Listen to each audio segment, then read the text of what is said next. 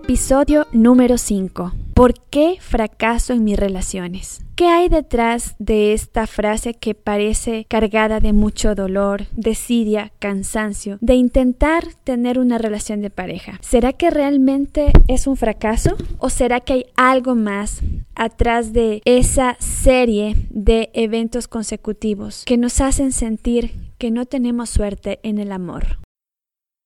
Hola, yo soy Ximena Delgado Ruiz. Bienvenida al primer podcast de salud emocional Mujer Consciente, dirigido para mujeres que quieren aumentar su autoestima y prepararse emocionalmente para su próxima relación de pareja y así evitar repetir patrones. ¿Has llegado a sentir que tienes mala suerte en el amor o que tal vez incluso te han hecho una brujería o algo así? ¿O que sencillamente no naciste con estrella? Para estar en pareja? Bueno, todo esto viene de una creencia muy inconsciente de fracaso en mis relaciones de pareja.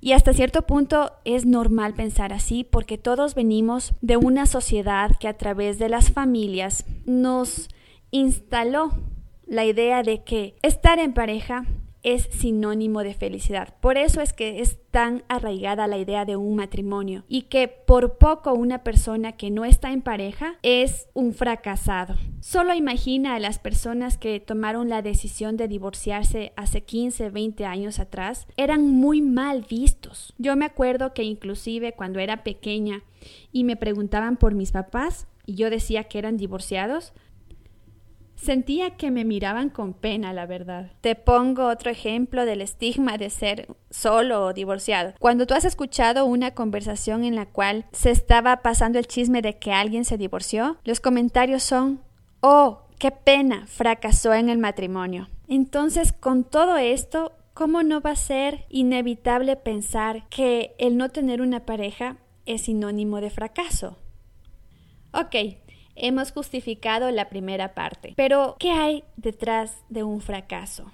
Si no se te está dando el poder consolidar una relación de pareja con alguien, hay un mensaje muy sencillo que no lo estás viendo porque estás en un rol muy inconsciente de víctima. Si tú te has dicho frases tales como es que son ellos los que no me valoran, es que doy todo y no recibo lo mismo, etcétera, etcétera, etcétera, estás de forma inconsciente adjudicándole al otro a que si la relación no funcionó, es por culpa de la otra persona y que tú eres una mansa paloma. Y es justamente esta actitud mental de victimismo que te está impidiendo ver qué hay detrás de los fracasos. Lo primero para comenzar a develar qué hay detrás de esto es asumir tu responsabilidad.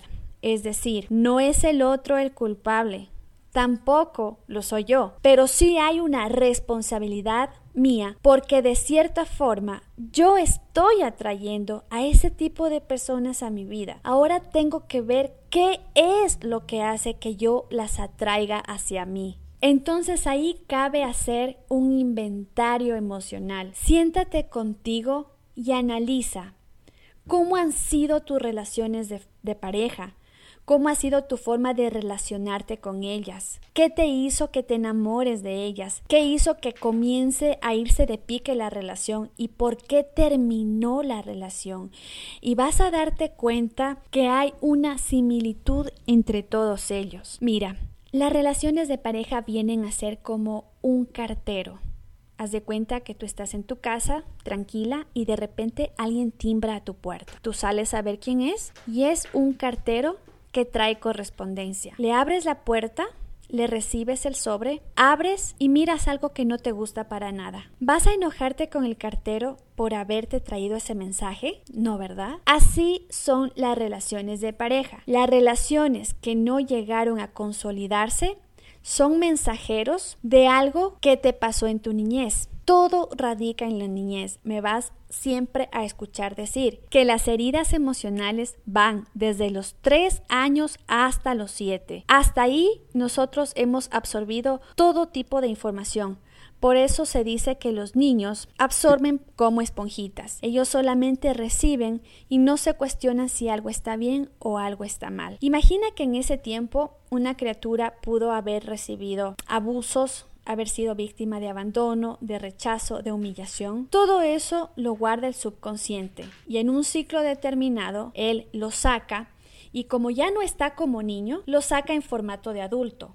Recuerda que el subconsciente es un espacio cuántico en el que no existe ni pasado ni futuro. Para él todo el tiempo es presente. Y si algo no se pudo gestionar y se quedó a modo de programa de trauma, eso se va a ver evidenciado en estos aparentes fracasos. Entonces el primer punto a entender que esas personas solamente me estaban trayendo un mensaje. Yo las atraje por algo, pero ahora entiendo que me están recordando una herida del pasado. Otra cosa que hay que entender aquí es que esas personas no te han hecho daño, sino que tú te has hecho daño a través de las otras personas cuando has generado vínculos de apego. Mira, aunque no lo creas, todas las situaciones difíciles que han venido a tu vida han sido para cumplir un propósito. Todas las relaciones de pareja que no se han logrado consolidar y por más traumantes que hayan sido, han venido a ti por una razón. Cuando eso se convierte en algo tóxico,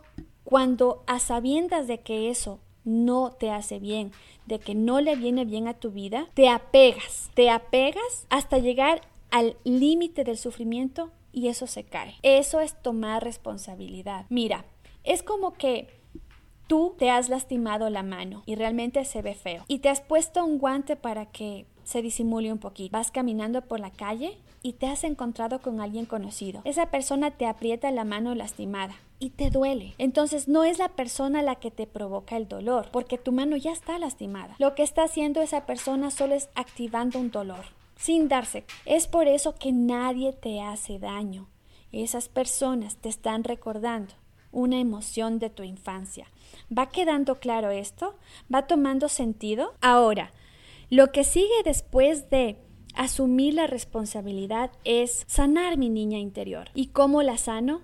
Hay muchas terapias. Yo uso el Theta Healing en mi programa Enamórate sin repetir patrones.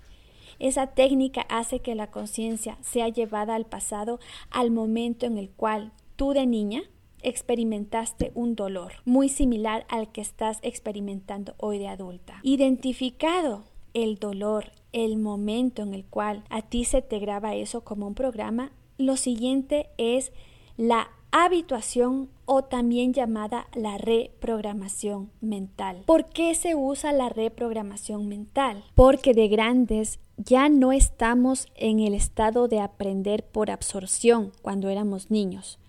Ya de grandes tenemos que aprender por repetición.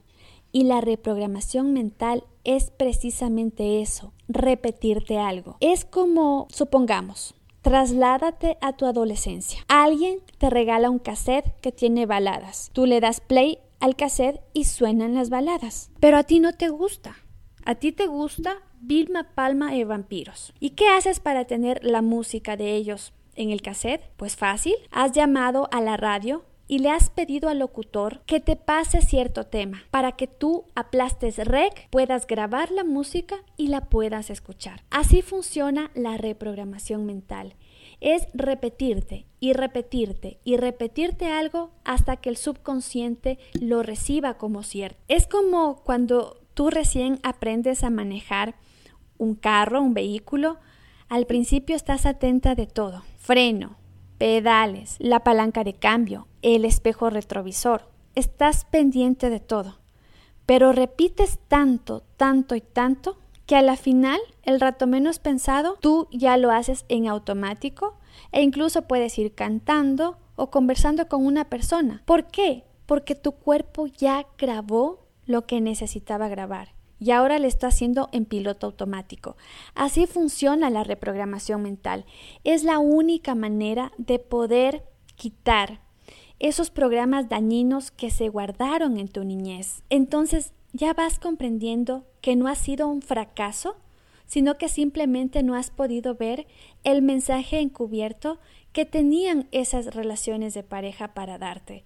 Con el tiempo, cuando ya logres sanar esas heridas, te apuesto que hasta vas a agradecer a tus exparejas porque esas experiencias dolorosas son las que te llevarán a un mejor estado de conciencia y lamentablemente la mayoría de personas aprendemos más por sufrimiento que por discernimiento.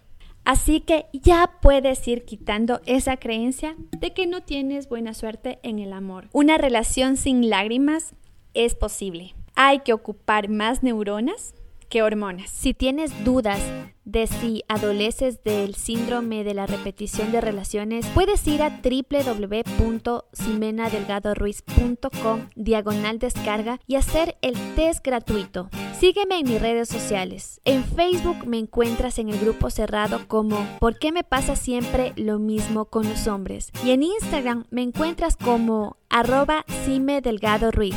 Nos encontramos en el siguiente episodio.